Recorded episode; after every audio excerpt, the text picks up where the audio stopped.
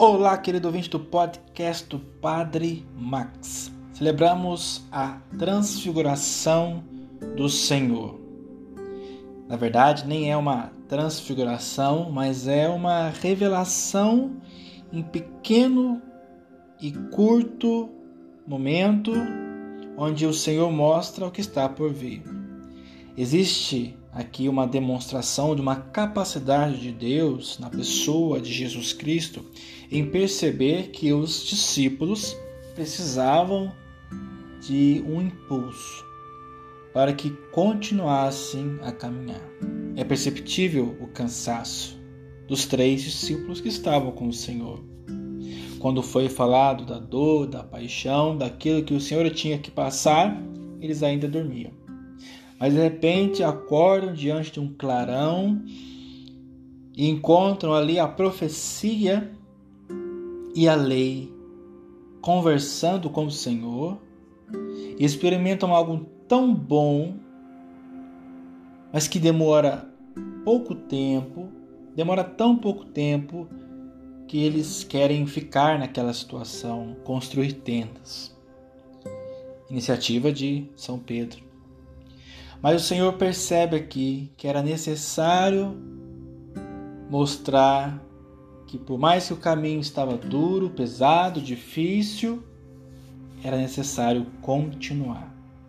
Porque a recompensa dos filhos de Deus é grande, é luminosa.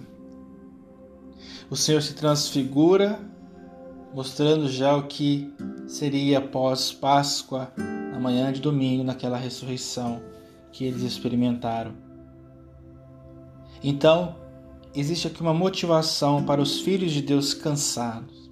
E talvez você esteja cansado, cansado de guerra, cansado de políticas que não levam ao crescimento do ser humano, às vezes cansado consigo mesmo, cansado com a vivência da própria fé, da própria comunidade.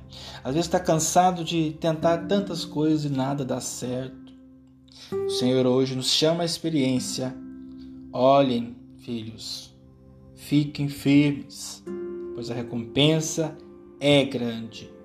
E aqui está a pequena demonstração nessa festa de hoje da transfiguração. Que o Senhor possa nos aquecer, nos motivar, e você que está me ouvindo, que está desmotivado, que já tentou de tudo, ou acha que já tentou de tudo para melhorar e não conseguiu, continue. Os discípulos descem, não contam a ninguém, não contam a ninguém o que tinha acontecido, mas tem aquela experiência interior da transfiguração que vai dar um pouco mais de energia ou energia necessária para que eles façam também a experiência do ressuscitado em plena condição. Louvado seja nosso Senhor Jesus Cristo, para sempre seja louvado.